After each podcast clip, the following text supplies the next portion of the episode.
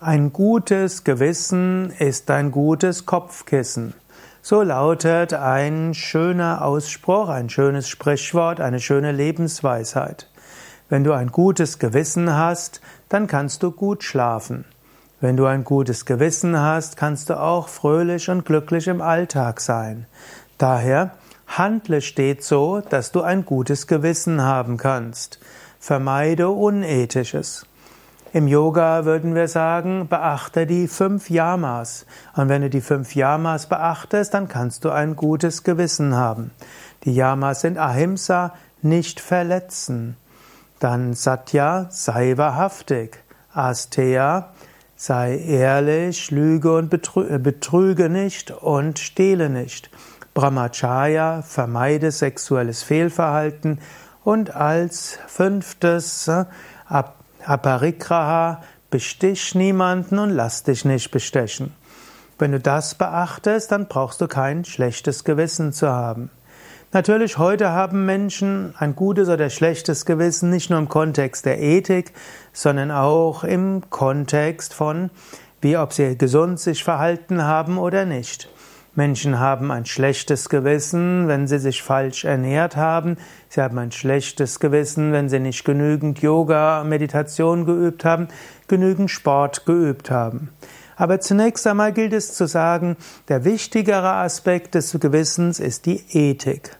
Und so könnte man eine Maxime formulieren, handle stets so, dass das, was du tust, mit gutem Gewissen getan werden kann und mache nichts, was dir ein schlechtes Gewissen gibt.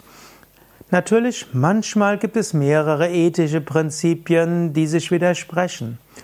Manchmal gibt es, äh, auf Englisch sagt man Catch 22, was auch immer du tust, irgendetwas Schlechtes passiert. Die alten griechischen Dramen sind voll von diesen äh, Zwickmühlen, egal was man macht, es ist etwas Falsches.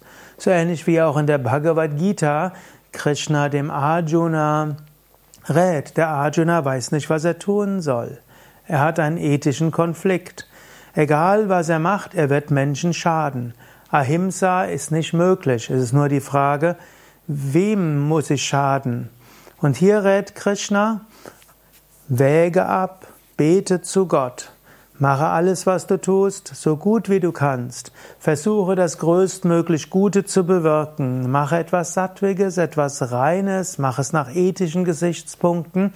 Spüre in dein Herz hinein, bitte um Segen und dann bring alles, was du tust, Gott dar.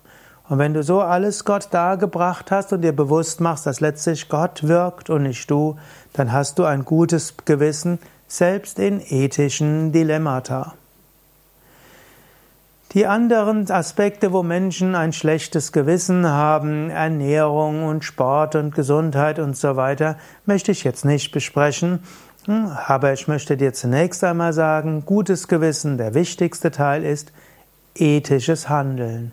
Handle so ethisch, wie es geht, dann bringe alles Gott da, bitte öfters um Führung und dann spüre, dass Gott alles tut und sei du nur Instrument. So kannst du ein gutes Gewissen haben und ein gutes Gewissen ist ein gutes Kopfkissen, so kannst du gut schlafen.